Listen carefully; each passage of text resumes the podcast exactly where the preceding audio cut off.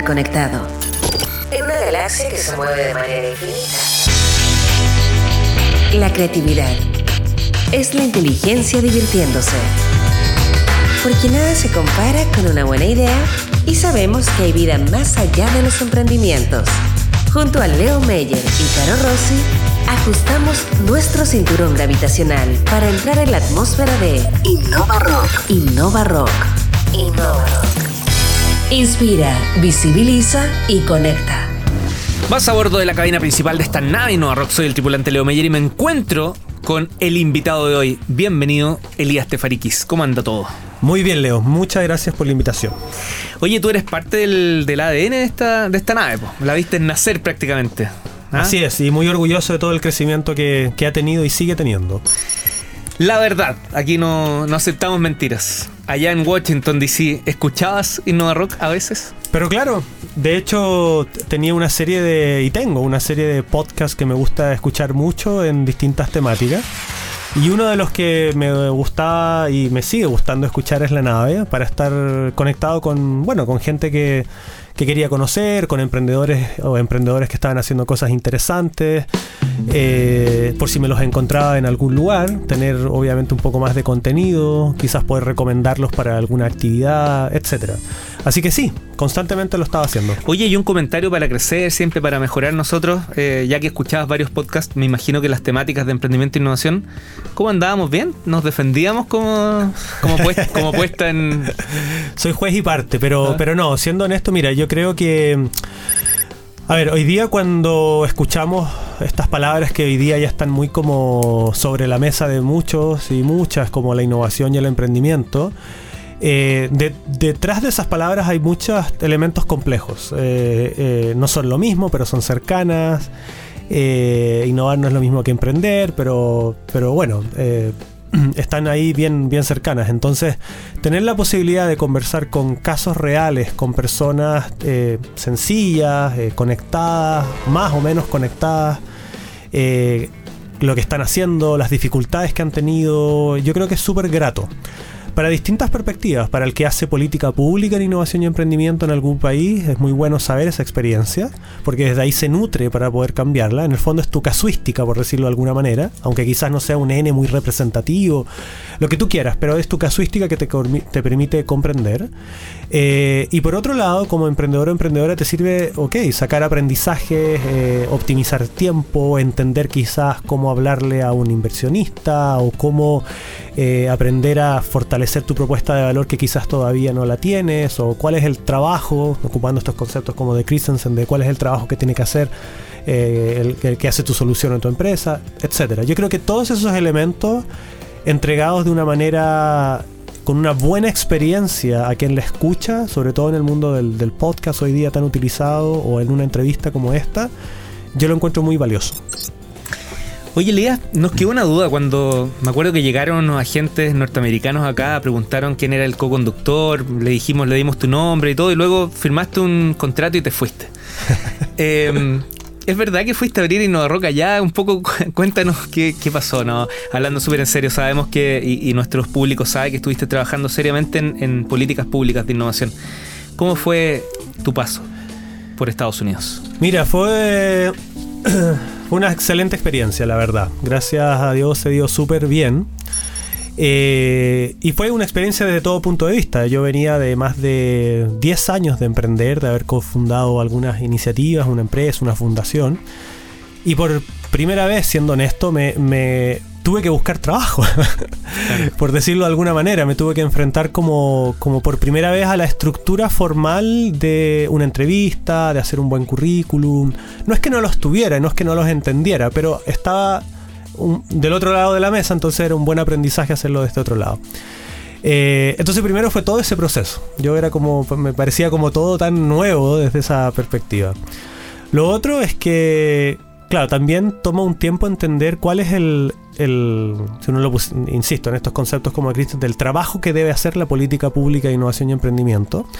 Al final del día es comprender y facilitar este fenómeno que se da eh, para que tú puedas orientar recursos públicos y que esos recursos públicos fortalezcan o, hagan crecer o hagan que, que, se suceda con menos complicaciones la posibilidad de internacionalizarte, de emprender, de innovar, de lo que corresponda que se está impulsando. Eh, lo otro te diría yo es que, bueno, eh, un país como Estados Unidos es un país súper grande, tremendamente complejo, cada estado es distinto del otro. Eh, y yo fui con muchas ganas de aprender, había tenido la, suerte de estar un, par de veces, pero, pero estuve ahora viviendo cuatro años, que es un tiempo que te permite, yo creo, entender el país, al menos en el espacio donde yo estuve, porque no, no quiero decir que lo entiendo en su totalidad, sería un poco soberbio eh, qué hacen o qué han hecho bien desde una perspectiva de innovación y emprendimiento, qué cosas te llaman la atención. Eh, yo encontraba espectacular para mí, que me encanta el básquetbol, que a, un par de estaciones de metro pudiera ir a ver a, no sé, basquetbolistas de primer nivel. A un eh, par de cuadras la Casa Blanca, un poquito más allá el Capitolio. bueno, es claro, están todo ese tipo de cosas que yo creo que te dan una, linda experiencia. Al menos desde mi perspectiva, eh, eh, fue súper bueno. La verdad que yo saco un, así como un 120% de resultado de eso. Déjame confirmar esto, que un dato que, a pesar de que nos conocemos bastante, no lo tenía tan claro. Tu primer contrato formal es con una organización internacional que te lleva a Estados Unidos en tu vida. ¿Es así?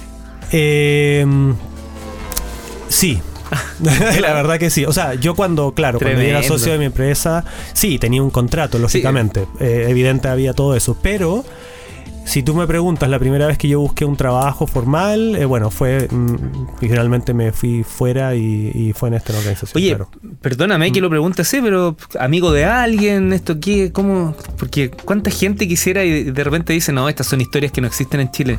¿Vienes de región? Así es. Bueno, me crié en, Antofagasta, la perla del norte.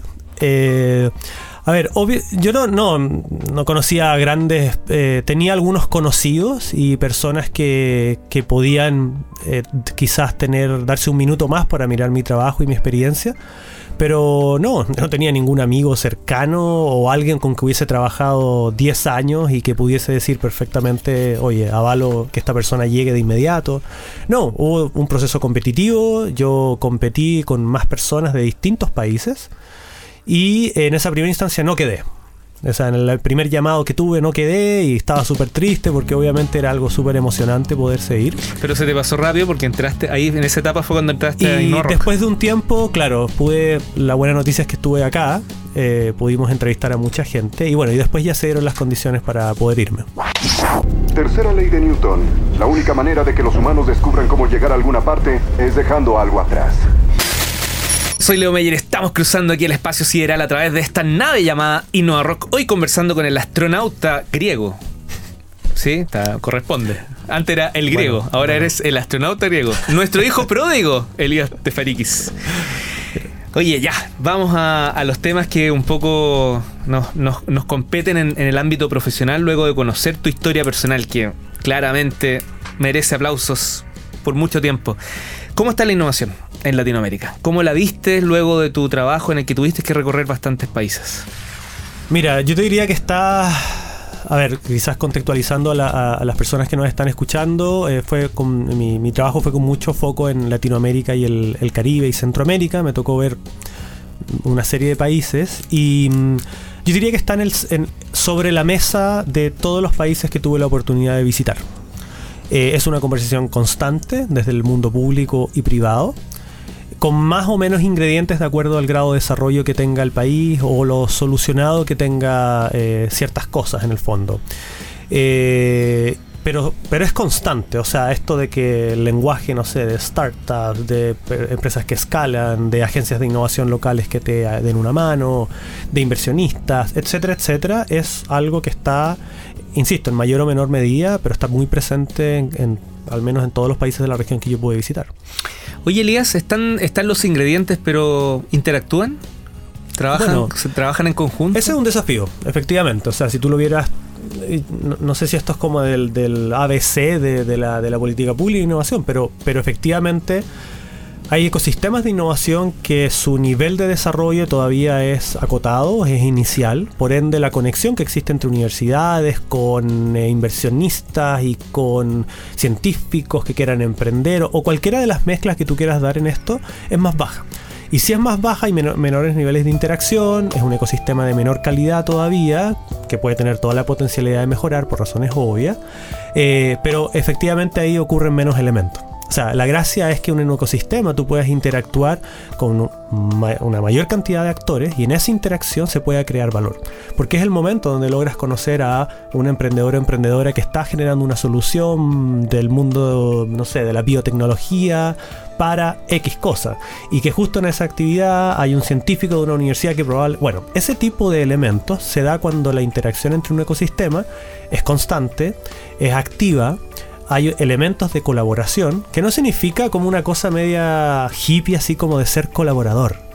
Eh, eh, significa que tú estás a disposición de ir a abrirte y a conocer lo que están haciendo otros y en esa conversación buscar algún punto de valor que sea relevante para cada caso. Yo, yo diría que lo vería un poco más de esa manera. Pero también están los países que están más avanzados y que tienen, no sé, por, mencionarte uno que es complejo, que es grande y que tiene muchas cosas, es un México. O sea, México a los emprendedores y emprendedoras les encanta por razones más que obvias, es un mercado súper grande, eh, lo cual implica un nivel de escalabilidad y potencialidad de negocio importante, mm. pero cada estado es distinto. Eh, no, no, es tan sencillo. Eh, bueno, como varios países de la región, tiene sus burocracias y, y desafíos, como, como todo. Eh, pero también suceden más cosas. Entonces, la novedad, por decirlo de alguna manera, no es la misma que puedes tener en un país más pequeño de Centroamérica, que está quizás todavía iniciando todos estos procesos. No todos no son, no son todos por igual, pero, pero bueno, no está pasando exactamente lo mismo.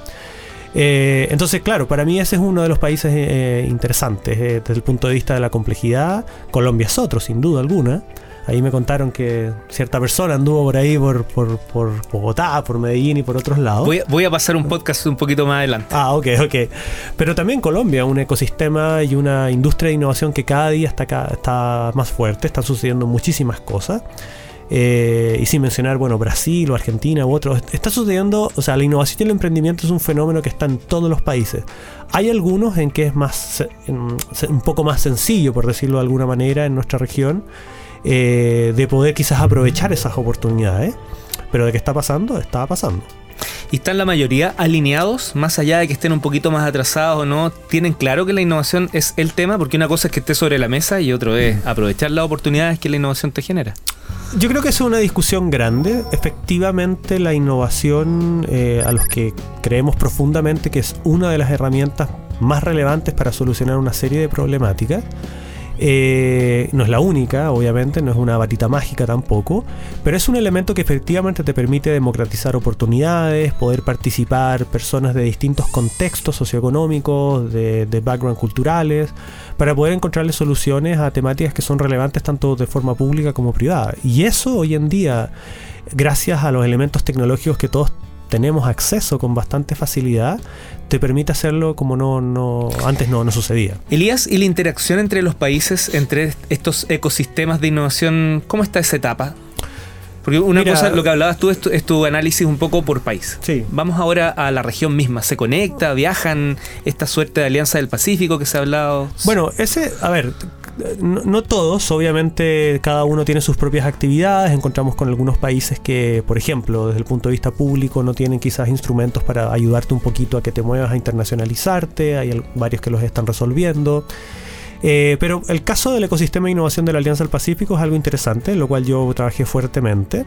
Y, esto tiene por detrás eh, la siguiente pregunta, es como, ¿qué pasaría si fuésemos capaces de conectar los ecosistemas de innovación de Colombia, Perú, México y Chile? Y que pusiéramos al servicio de el mundo emprendedor en general, no son solamente startups o empresas, empresas que están escalando, científicos haciendo transferencia tecnológica, etcétera, pudiésemos conectar iniciativas que les permitiera moverse entre los cuatro países como si estuvieran en el mismo, por decirlo de alguna manera. Mm.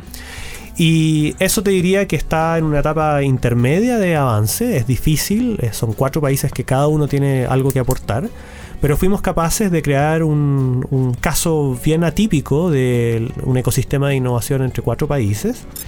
Y hoy en día ya existe, por ejemplo, la red de aceleradoras de negocios de la Alianza del Pacífico que permite instancias de soft landing para empresas que lo están buscando en otros países. Eh, coinversiones a través de la red de inversionistas de la Alianza del Pacífico, inversionistas AP. Entonces un inversionista de Colombia en conjunto con uno de Chile coinvierten en una empresa peruana. Hay 7, 8 casos ya dando vuelta en esa red eh, con varios millones de dólares invertidos. Lo creo que es un muy buen mecanismo que pudimos crear ahí en conjunto con ellos. Casos también, por ejemplo, como el de Transferencia P, que es la red de oficinas de transferencia tecnológica, que está permitiendo que el mundo eh, de base, o sea, los, de los emprendimientos de base científica tecnológica, que tienen un tratamiento bien distinto y son más complejos, por decirlo, eh, se estén conectando con oportunidades que no son menores. Hoy día esa red está funcionando, eh, está creando distintas oportunidades y falta.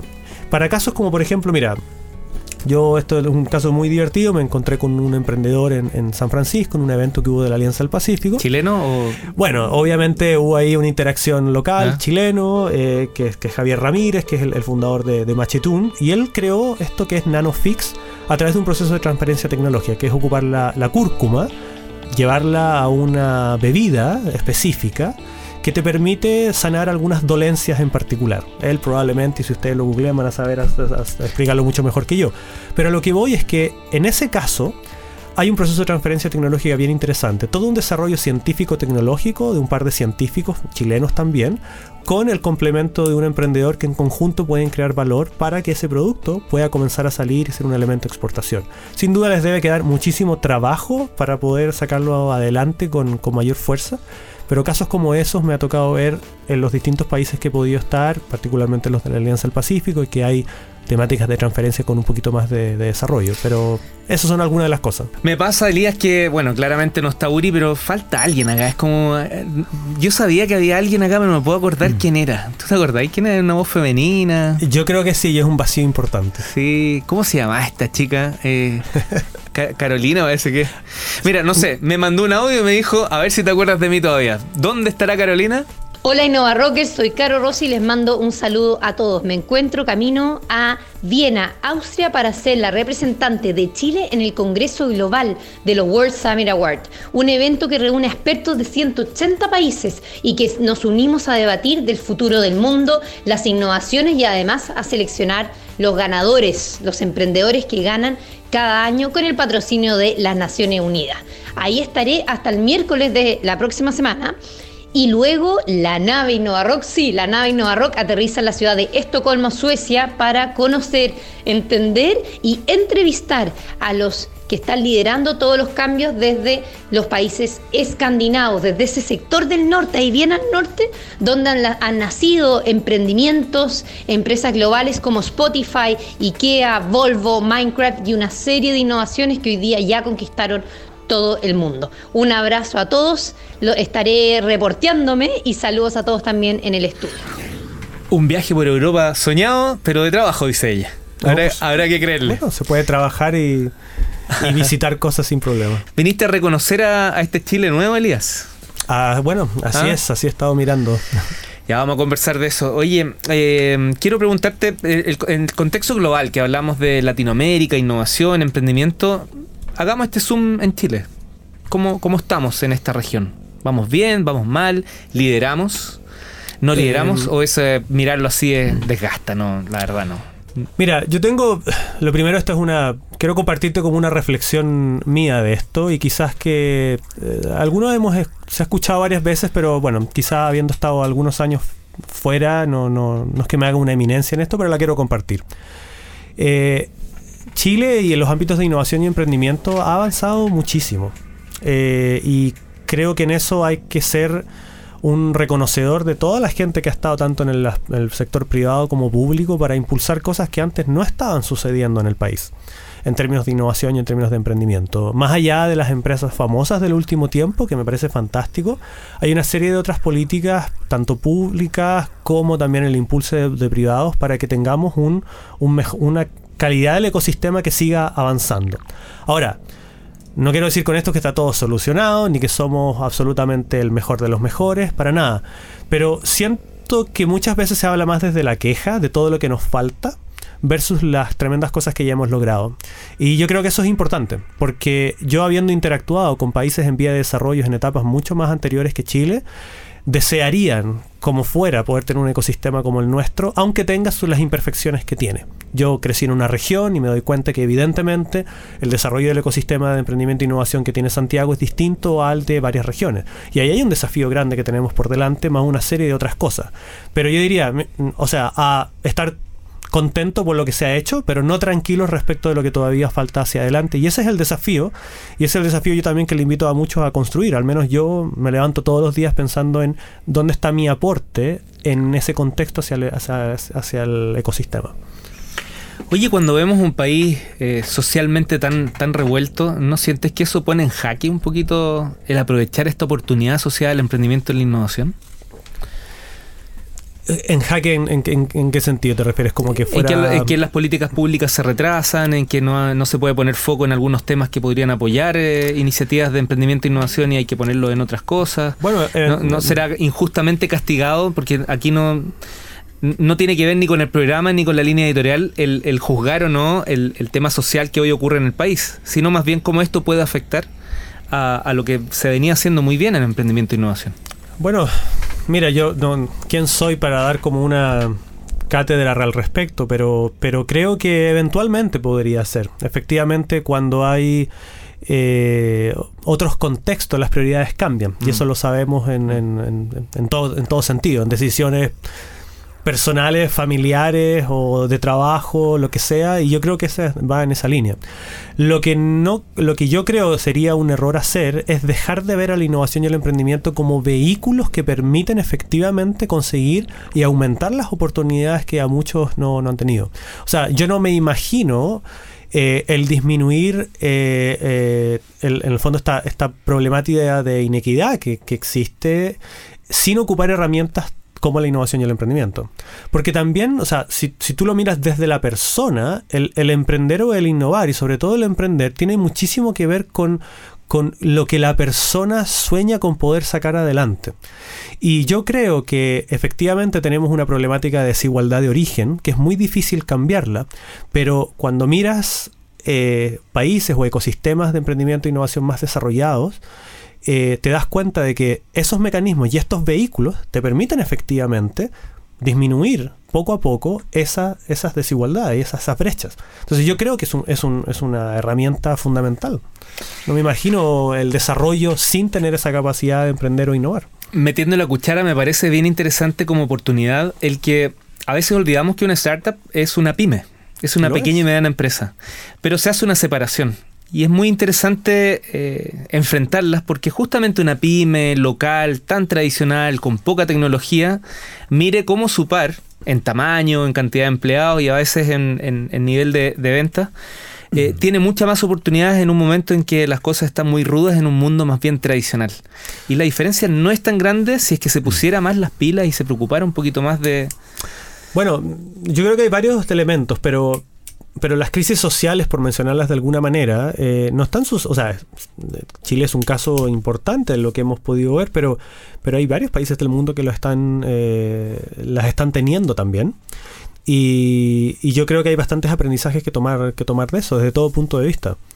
Eh, yo creo que la reflexión, el diálogo y bueno, ojalá el diálogo efectivamente en paz, tranquilo, con la capacidad de poder dialogar y reflexionar entre uno y otro, es algo que hoy día eh, se echa de menos quizás, y yo al menos lo, lo echo de menos y, me, y, quizás estoy un poco recién llegado, muchos me van a decir, es que, habrán argumentos, lo entiendo, pero, pero bueno, al menos mi disposición a, aportar desde las veredas en que yo he podido quizás caminar eh, es mi objetivo.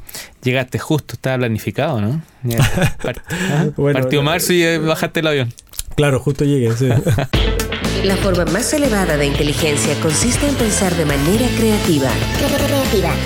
Escuchas Innova Rock. Así es, a bordo de Nada Innova Rock, soy Leo Meyer y estoy liderando una interesante conversación con un galáctico tripulante, el consultor internacional Elías Tefarikis. ¿Está bien eso, consultor internacional? suena suena bien, muchas gracias. Pero es real además, pues. sí, lo es. Para quienes recién vienen sumándose a este espacio de innovación, eh, les recordamos que Elías viene llegando de Washington hace muy poquito. Allá tuvo un, fuerte trabajo en distintos ámbitos que tiene que ver con el emprendimiento y la innovación en, Latinoamérica, en, el continente en general. Bueno, en Latinoamérica, sí. Mira, este, tuve actividades como en 12, 13 países. La verdad que fue bien, lindo aprender de distinta manera en la región, principalmente en Latinoamérica, el Caribe y Centroamérica. Eh, y sí, fueron, fue con ese foco. ¿Qué te pasó con los corporativos? ¿Tuviste relación con ellos siendo política pública? Muchas veces tienen que esperar algo más. de Sí, ellos. mira, eh, yo tuve la suerte de estar como no solamente en lo público, por decir, tuve un súper buen equilibrio entre lo privado y lo público. Y las conversaciones con los corporativos eh, han estado súper interesantes. Eh, ustedes han hablado de esto en más de alguna nave y algún programa sobre este famoso tema como del corporate venturing. Perdón la palabra eh, así en inglés, pero bueno, es como le llaman que al final del día tiene que ver cómo, cómo, cómo se crea valor o cómo se da la relación de creación de valor entre, entre un corporativo grande, eh, independiente de la industria, y una, una empresa innovadora, por, por mencionarlo de esa manera, o startup. Y yo creo que ahí hay una conversación súper interesante, porque efectivamente los corporativos se han, se han dado cuenta ya hace un, hace un buen rato, porque hay muchas cosas sucediendo, de la relevancia de estar eh, haciendo un scouting y una mirada constante de las soluciones que hay fuera.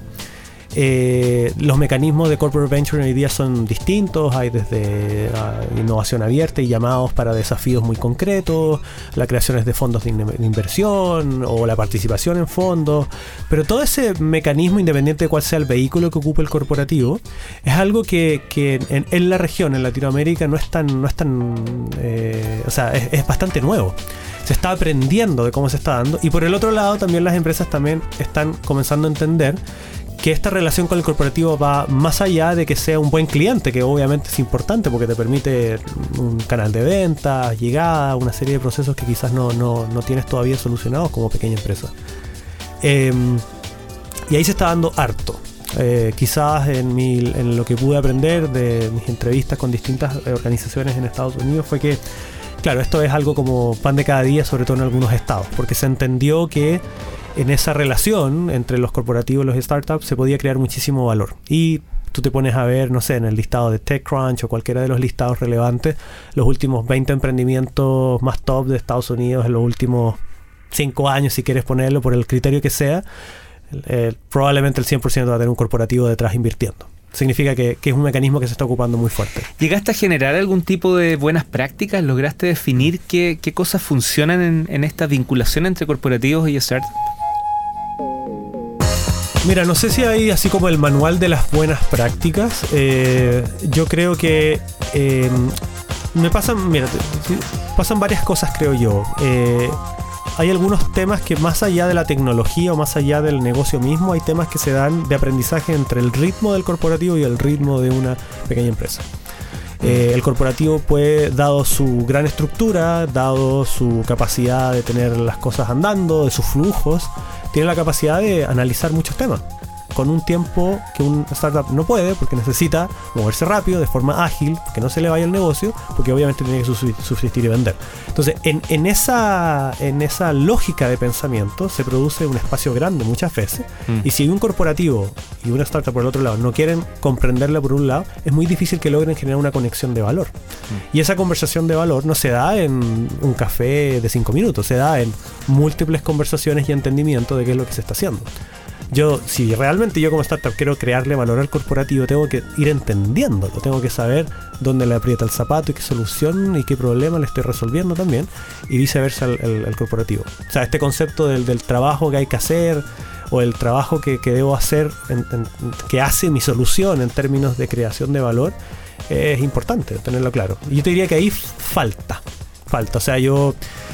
em, falta conversación ahí todavía. Pero falta conversación no por falta de disposición, al menos esa es mi, mi percepción, sino porque como cualquier proceso y como cualquier desarrollo de ecosistema de innovación, es un proceso de maduración que yo te diría que se ha iniciado hace algunos años y que faltan algunos más para poder ver con muchísima más obviedad que los corporativos y los startups conversen en cada esquina, por decirlo de alguna manera.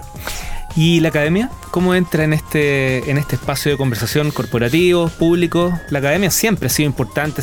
cuando se hablaba muchas veces de innovación, se hablaba de investigación, eh, el mundo de los papers y los científicos no, no salían de Mira, ahí. yo creo que eso también está siendo como disrumpido, si se puede decir de esa manera, a nivel mundial. Eh, lógicamente el proceso de creación de conocimiento, sobre todo con fuentes fidedignas y con data y con una toma su tiempo. O sea, uno, uno lo que uno esperaría de fuentes fidedignas es que hayan hecho efectivamente un uso de datos correctos, de que hayan, no sé, el proceso que tengan que, que establecer. Eh, pero, y la academia, y solo el caso de Chile, yo recuerdo que cuatro años atrás no existía el número de diplomados o maestrías de innovación que el país tiene. Yo no quiero decir que mucho más es mejor, no tengo claro si hay una correlación ahí directa, pero lo que yo veo es que hay universidades, creo que de renombre, que han, se han dado cuenta de que el tratamiento de la disciplina de la innovación y el emprendimiento requiere un enfoque muchísimo más profundo, requiere muchísima investigación y lo vemos. Hay, creo que tanto en regiones como en Santiago, universidades de, buen perfil que hoy día tienen propuestas de valor hacia eso que antes no existía. Y de hecho, mira, ahí te quiero contar una, anécdota súper interesante. Yo participé en, eh, en conjunto con una universidad que, fue acá de, Chile, eh, creamos un diplomado de innovación y emprendimiento para Centroamérica. Entonces tuvimos la oportunidad de pasarlo en Guatemala y que viniera gente de Honduras, Costa Rica, El Salvador, eh, Panamá y bueno y Guatemala obviamente para poder crear como un, como eh, tejido, por decirlo alguna, de personas que comprendieran en mayor profundidad cómo ir creando ecosistemas de innovación y emprendimiento. Y fue maravilloso porque teníamos cinco países, una cantidad de estudiantes importante, eh, te permitía ver la realidad de cada uno de ellos, tanto el sector público como el sector privado.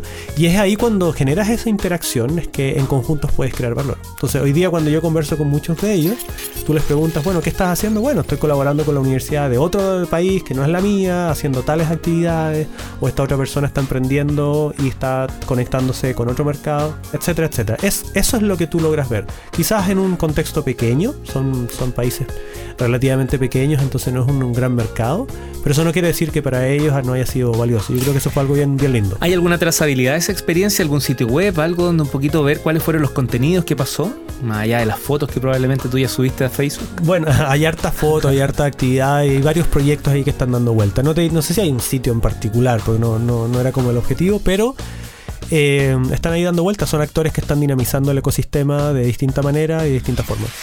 El último de los actores, porque hablamos de academia, privados, públicos, son las mismas startups. Eh, para que se puedan alinear, o ya están ellos súper alineados y en realidad. Mira, yo no sé. ¿Entendieron las dinámicas? Eh, no, mira, no sé, yo no quiero aquí pecar de soberbio ni nada por el estilo. Yo he, tenido la oportunidad de, emprender y estar en esa vereda y estuve también terminando hace poco, como tú decías, la vereda del corporativo. Entonces, eh, mira, yo creo que hay muchísimas oportunidades dando vueltas sin duda alguna. O sea, eh, yo creo que lo, que lo, que más pudiese transmitir es que en la cantidad de lugares que pude visitar y la cantidad de emprendedores y emprendedoras que pude conocer, hay muchas cosas que me, que me llaman la atención positivamente y eso es algo que yo rescato. Uno es la búsqueda de la solución de una problemática que les parece de valor a ellos. Quizás a mí no, quizás a ti tampoco, pero a ellos los movía mm. muchísimo en distintos contextos, sean sociales, no sociales, etc. Eh, yo creo que el eh, hay compartir mucho de los aprendizajes. Cuando uno emprende, eh, obviamente no tiene gran experiencia en muchas cosas. Y, yo veía y sigo viendo que se comparte mucho esos aprendizajes. Que se busca que yo te ayude a ti a que quizás logres levantar inversión si no sabes cómo hacerlo, etcétera. Me tocó estar en una cantidad de eventos internacionales de buen nivel. Eh, que permitían eso y los emprendedores y emprendedoras compartían esa, fácilmente ese tipo de contactos para que también te fuera bien. Y al menos yo me quedo con eso, me parecía que es muy, muy loable. Y lo otro, bueno, ánimo, fuerza eh, y para adelante. Como buen emprendedor, pues para adelante. Así es. Elías Tefariquis, muchas gracias por habernos acompañado hoy aquí en tu casa. Pues la invitación nos quedamos conversando porque la idea es que estés más presente. Aprovecha tu paso por Chile. No sabemos si va a ser una semana, un mes. Claramente, ya a mediados de año te volvemos a perder de forma natural. Te, piden afuera con pancartas. Eso es, es una realidad. El buen trabajo se comparte. Nos conocemos casi todos acá y las referencias que llegan de tu labor allá siempre ha sido muy buena. Yo con mucho gusto de compartir con quienes eh, quieran, eh, la verdad. Y muchas gracias por la invitación y seguir compartiendo aquí en, en. La creatividad es la inteligencia divirtiéndose. En un planeta ultra conectado. En una galaxia que se mueve de manera infinita, nada se compara con porque sabemos que hay vida más allá de los emprendimientos. Esto fue Innova Rock. Junto a Leo Meyer y Caro Rossi. El programa que inspira, visibiliza y conecta.